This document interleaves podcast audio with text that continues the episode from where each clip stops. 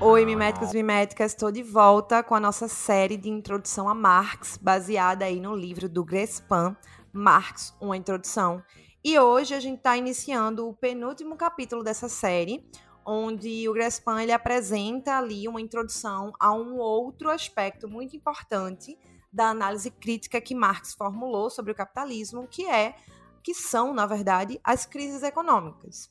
Uh, é importante sempre lembrar também que se você chegou até esse episódio, né? Se você está aí acompanhando a série e chegou até esse episódio, é porque você está gostando, é porque provavelmente você está fazendo algum uso e está conseguindo compreender melhor o pensamento de Marx a partir desse material. Então, é sempre válido lembrar que você pode apoiar o nosso trabalho uh, de várias maneiras. Você pode compartilhar, engajar nosso conteúdo, você pode apoiar lá no nosso Apoia-se, isso é muito importante. E você pode comprar esse livro se você curtiu essa série, está gostando e quer comprar o livro do Grespan ou qualquer outro livro da editora Boitempo, você sempre pode comprar pelo nosso link. Então, novamente, é muito importante, ajuda muito a gente e ajuda também a gente a conseguir produzir mais material, né? Então, a gente tem uma limitação, como vocês já sabem, porque apenas eu e Eri somos responsáveis por absolutamente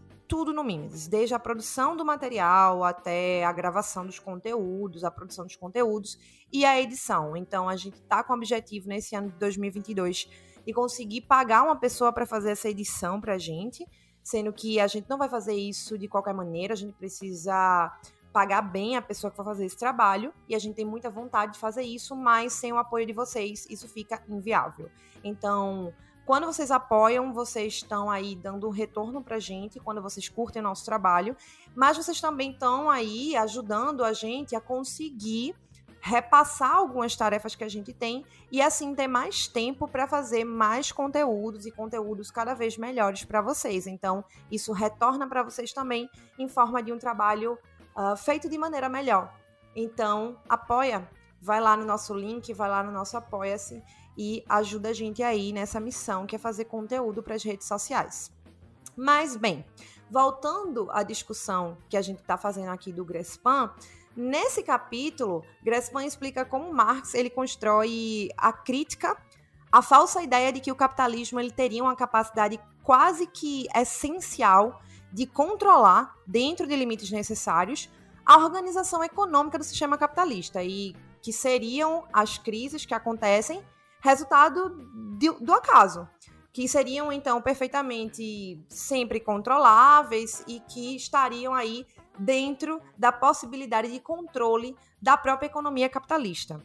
Né? Só a partir da crise de 29, da famosa crise de 29, com a chamada Grande Depressão, que vai ali perdurar pela década de 1930, né, com uma crise sem precedentes na história, porque ela atingiu o mundo todo, é a partir daí que as crises elas passaram a ser tratadas como objeto de reflexão da teoria econômica, e principalmente com a teoria desenvolvida por John Keynes. Para Keynes, as crises seriam sim uma possibilidade dentro do capitalismo, mas elas poderiam ser evitadas e resolvidas pela intervenção eficaz do Estado para corrigir qualquer desequilíbrio que, porventura, venha a surgir na atuação livre do mercado privado.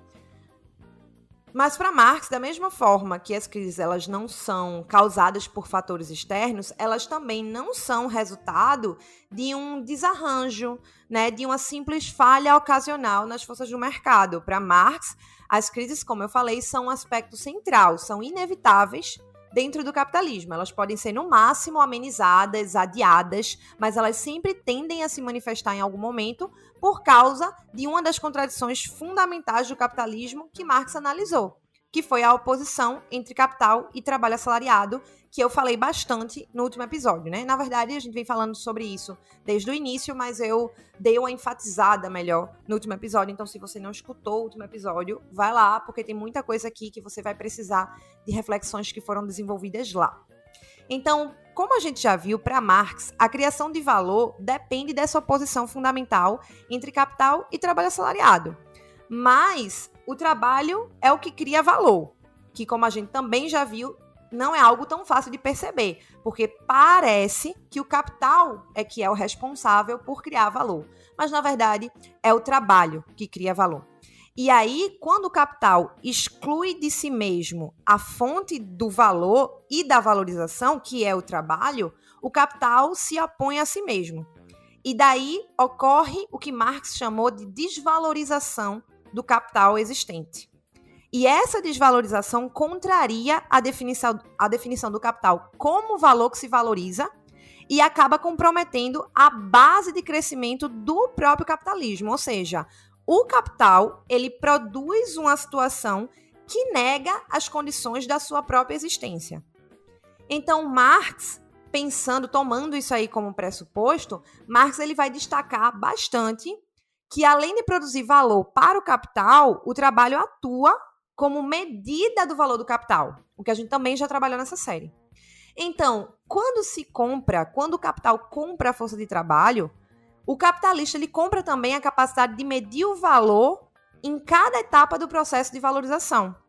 E aí é que se manifesta, aí é que aparece o aspecto negativo da oposição capital-trabalho. Porque não é o capital, mas o trabalho quem sempre mede valor. Quando o capital exclui o trabalho, substituindo o trabalho assalariado por máquinas e outros equipamentos, ele exclui a capacidade de se medir. E isso acaba levando ao fenômeno da desmedida. Para Marx, essa desmedida, ou seja, essa falha do capital em medir o valor criado em um determinado momento, leva à sua desvalorização e à crise. Sendo que isso não é tão fácil de ser percebido, porque parece que o capital tem o poder de medir valor. Porque é o capital que tem o poder de comprar a força de trabalho. Mas esse poder está fundamentado em um aspecto puramente formal. E essa é a sacada que você tem que entender para compreender toda a análise, toda a introdução que Grespan, fa faz nesse capítulo, a ideia, a análise de crises econômicas que Marx desenvolveu. Esse poder aparente do capital de medir valor ele está baseado em algo que é puramente uma formalidade, que é o contrato jurídico através do qual se compra a força de trabalho e se organizam as relações patrão-empregado. Ou seja, essa aparência de, de poder do capitalismo, do capital, de medir valor, existe por quê? Porque ele está fundamentado em um contrato jurídico em uma formalidade contratual. Então, a partir dessa formalidade, o capital ele cria formas de se medir, como a taxa de lucro e a taxa de juros. Mas o verdadeiro poder de mensuração de valor é, na verdade, a taxa de mais valor. Então, essa contradição entre as medidas formais criadas pelo capital e a medida real, que é associada ao trabalho, porque é medida pelo mais valor, caracteriza o que Marx denominou de desmedida. É a desmedida que define a crise. Então, por que as crises são aspectos indispensáveis na análise crítica de Marx ao capitalismo? Porque Marx não critica, perceba, Marx não critica o capitalismo pelas falhas que ele tem. Marx desenvolve a crítica ao capitalismo a partir do entendimento das suas dinâmicas internas em pleno funcionamento. Então, ele explicando como se dá o funcionamento do sistema, leva necessariamente ao entendimento de que as crises elas são inevitáveis e que revelam as contradições essenciais do capital. E à medida que o capitalismo ele se torna mais complexo, as crises do capitalismo também se tornam mais complexas. Então Marx ele fala das crises já, primeiramente, né, ele fala já no nível da circulação de mercadorias, ele já vai perceber ali uma primeira definição de crise. E aí é quando ele vai lançar o contraponto aos economistas liberais que falam aí de uma harmonia, do equilíbrio do livre mercado. Em Marx, esse equilíbrio ele ocorre por causa da fluidez com a qual as compras e as vendas se processam no capitalismo. Né? A gente viu que o capitalismo ele não inventa a mercadoria, ele não inventa a, as trocas, compra e venda, mas ele generaliza esse processo a um nível sem precedentes na história da humanidade. Então, o qual é a principal, uma das principais características da, do mercado sobre o capitalismo? É exatamente a fluidez enorme a partir da qual as compras e vendas se processam.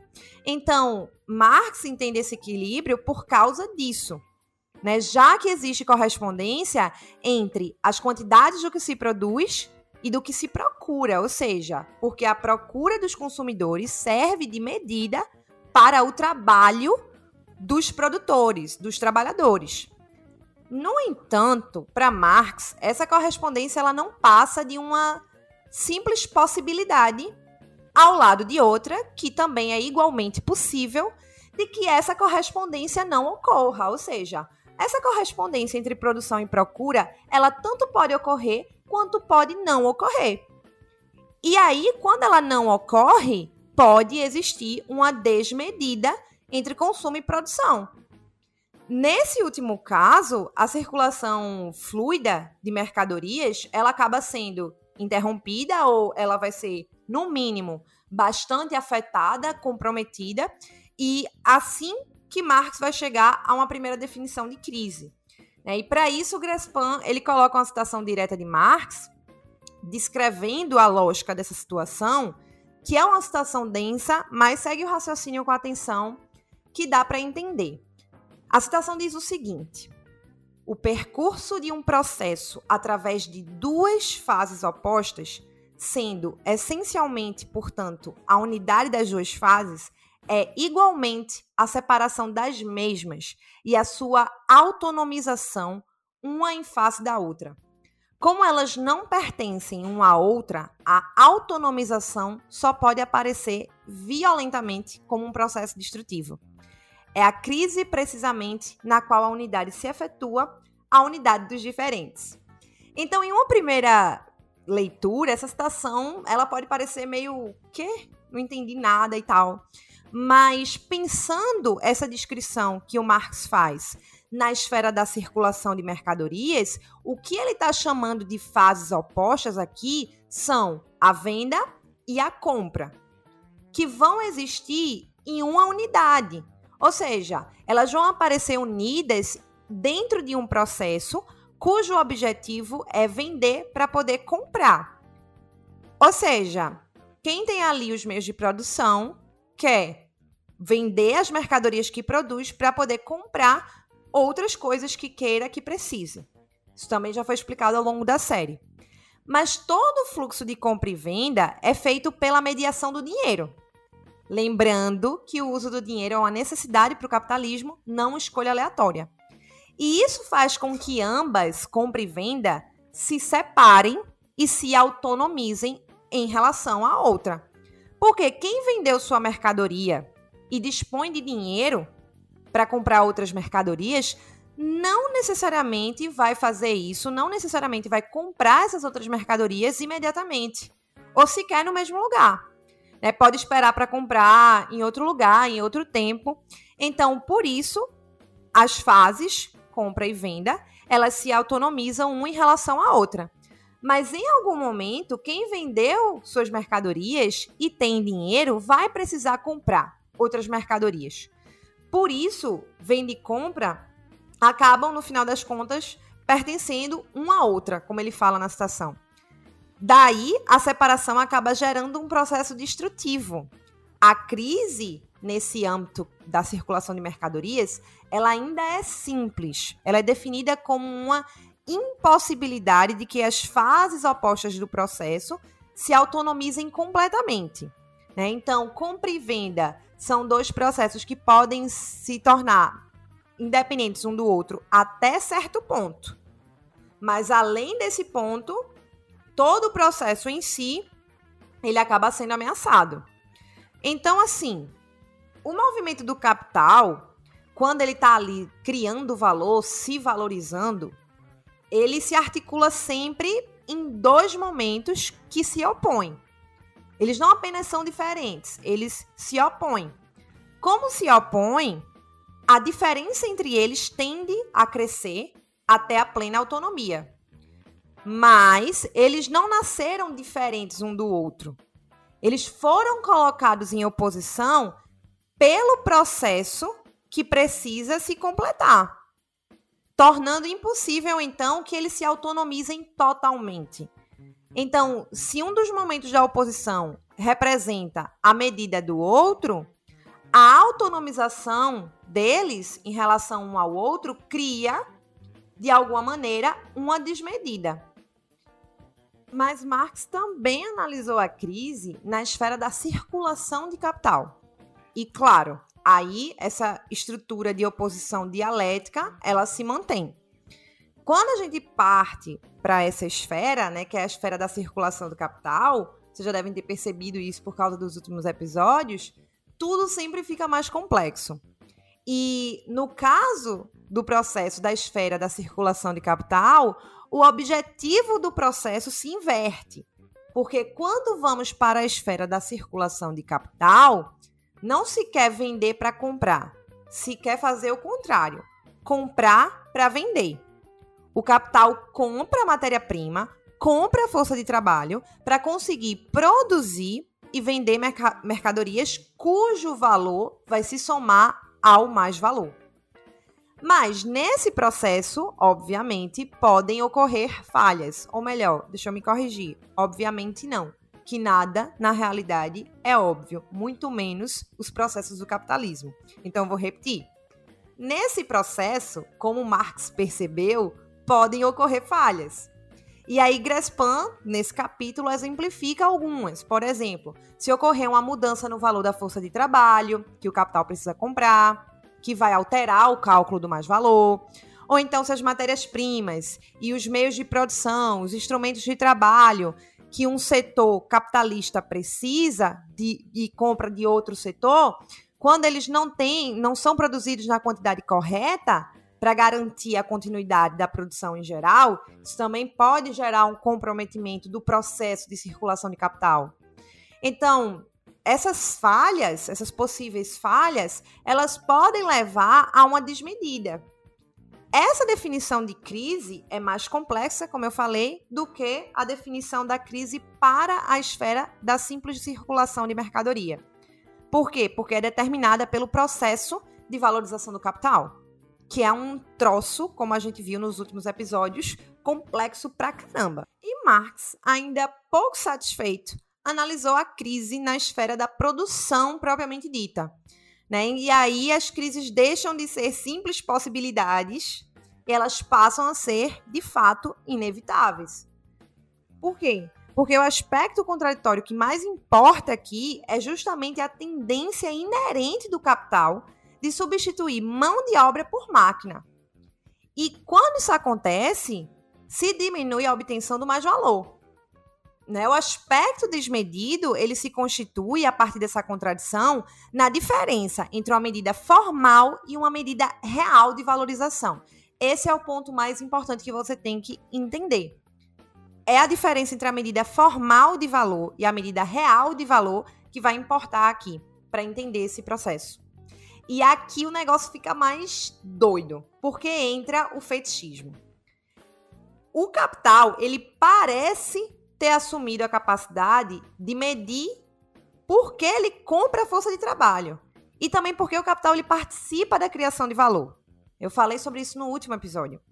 Então, para o capitalista, os meios de produção criam valor e devem, por isso, ser contabilizados como custo de produção, ao lado, por exemplo, do salário dos trabalhadores, que também entra no custo de produção.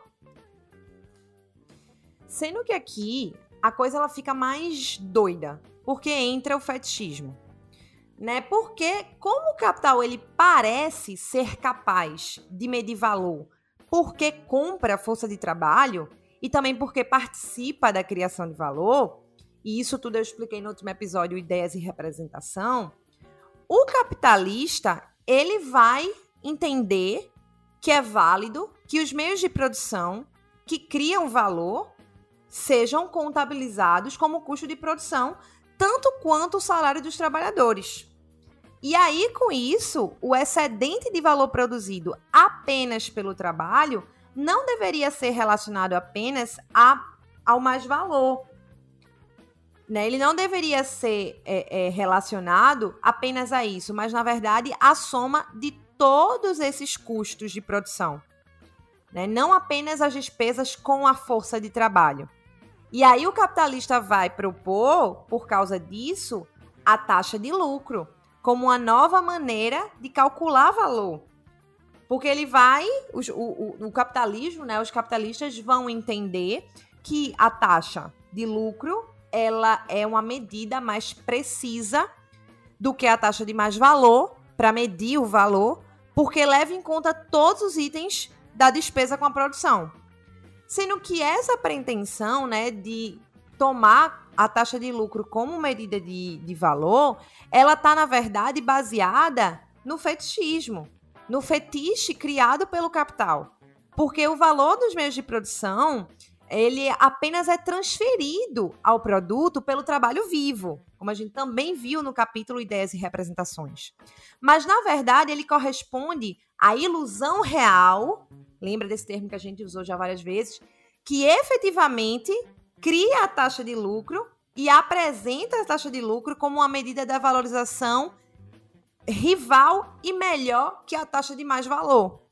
Mas como o capital ele opera a partir de um movimento contraditório e exclui a força de trabalho do processo de produção cada vez mais, quando a taxa de lucro e a taxa de mais valor vão em direções opostas, a taxa de lucro tende a cair, mesmo que se compre mais meios de produção. E mesmo quando cresce a taxa de mais valor por meio de uma exploração maior da força de trabalho. Ou, como Grespan diz, em outras palavras, os custos totais de produção crescem devido ao valor mais alto pago pelas máquinas, pelos equipamentos, pelas matérias-primas e por aí vai levando então a taxa de lucro à queda, mesmo que os capitalistas explorem mais os trabalhadores e aumentem, como consequência, a taxa de mais valor. Então, a medida formal e fetichista do lucro sobre os custos totais vai se opor à medida real da criação de excedente de valor pela força de trabalho e acaba configurando uma oposição de medidas, ou seja, uma desmedida. Então é isso que Marx está entendendo como desmedida. Por mais que os capitalistas eles tentem resolver o impasse é, que uma situação de desmedida cria, e eles tentem fazer isso a partir da redução de custos, eles tendem a reduzir custos, seja pela demissão de trabalhadores, seja pelo corte de salário, pela diminuição dos trabalhos, pela diminuição de encargos trabalhistas e por aí vai. Em ambos os casos, as condições que levam à queda da taxa de lucro vão se manter. Elas continuam se reproduzindo. Então se forma aí uma bola de neve, ou usando a expressão de Grespan, um círculo vicioso. E o resultado desse círculo vicioso é desestimular novos investimentos, é desvalorizar o capital que existe naquele momento tanto no que diz respeito aos meios de produção quanto à mão de obra, a partir das emissões em massas.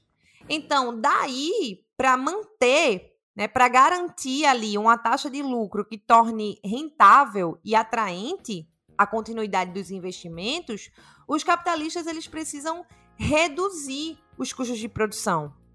Mas dificilmente isso ocorre em uma fase que a acumulação está crescendo, que o crescimento do capital está acontecendo, porque aí, quando isso está ocorrendo, a demanda por mais mão de obra, por mais meios de produção, vai aumentar também constantemente. Então, a demanda em crescimento faz subir os salários e o preço dos meios de produção, das máquinas, das matérias, das matérias-primas, impedindo que a taxa de lucro ideal ela seja alcançada. Né? Então o capital está sempre em busca desse lucro ideal, mas ele dificilmente vai se concretizar por causa da forma como esse processo opera. Marx chama essa situação de sobrevalorização do capital.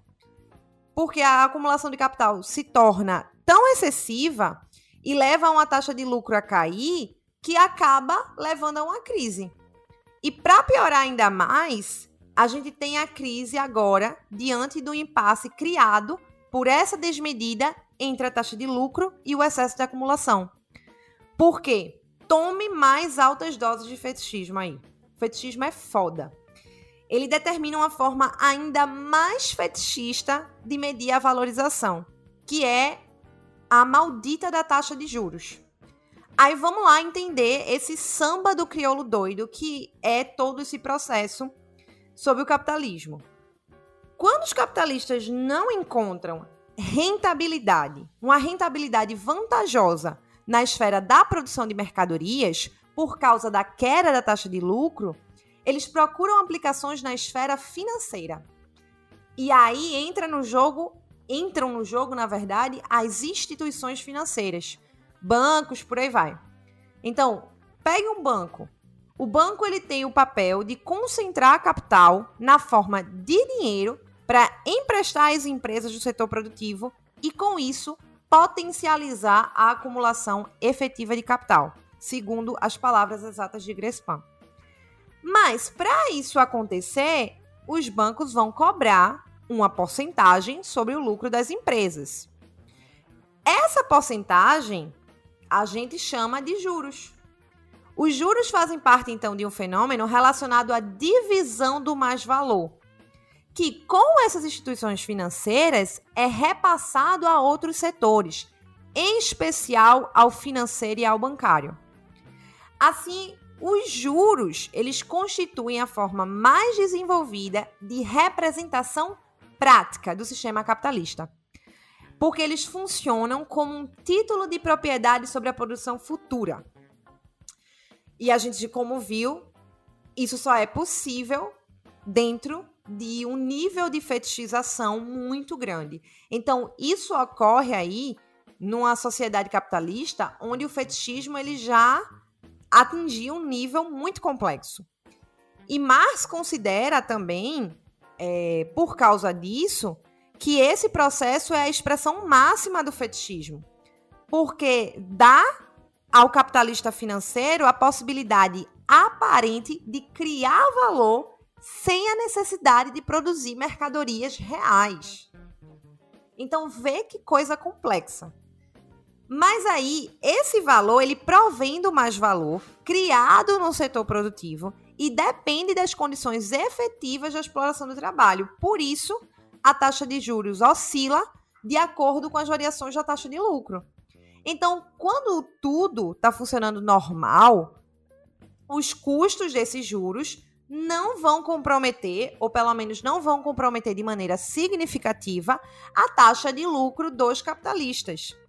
E aí eles estão lá felizes, brindando a vida nas suas coberturas de luxo, enquanto o resto dos 99% da população se fode todo dia e tá tudo normal no capitalismo, tudo funcionando na mais perfeita forma capitalista.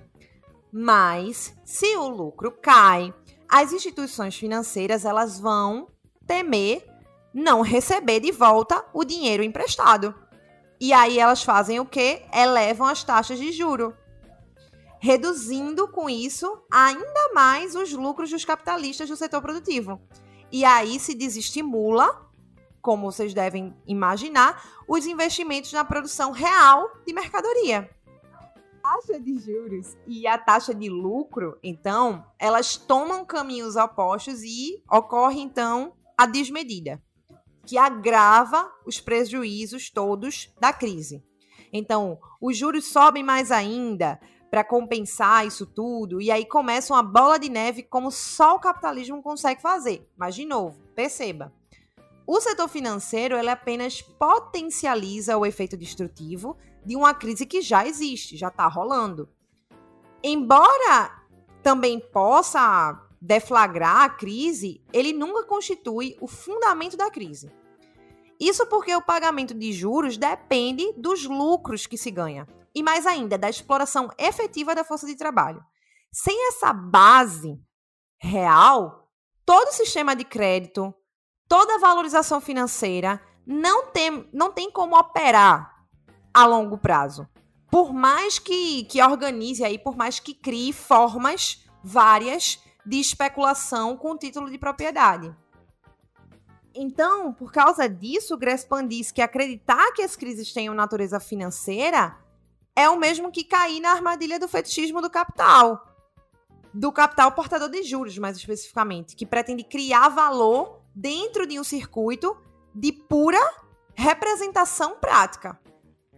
Então, Marx foi o primeiro a perceber que o capitalismo cria fenômenos cada vez mais incontroláveis, independentes da vontade humana, e as crises são um reflexo disso. Mas é importante observar que Marx destaca que todos os fenômenos que são ali determinados por essa lógica contraditória do capital são tendências. Tendências que criam outras tendências ou mesmo o que Marx chamou de contratendências, que podem amenizar e superar momentaneamente a crise. Mas as crises têm seu fundamento exatamente nas oposições que existem na esfera da produção sobre o capitalismo. Né? Então, por isso, diretamente relacionadas à oposição inerente, à oposição fundamental entre capital e trabalho assalariado. É por isso que as crises elas não podem deixar de ocorrer no capitalismo. O capital ele é capaz de superar, ainda ali que dentro daquele breve momento, essa contradição que ameaça sua própria existência. Ele consegue transformar essa contradição em um limite que ele consegue superar, como tem feito até agora. Mas cada época de crise que se abre, é também uma época de indeterminação. Por quê? Porque cada vez que uma crise ameaça o pleno funcionamento do capitalismo, ameaça a continuidade do capitalismo, surge a possibilidade de mudanças radicais, ou seja, de revoluções. Aí já puxa o gancho então para o nosso último, para o nosso derradeiro capítulo de introdução a Marx sobre história e revolução.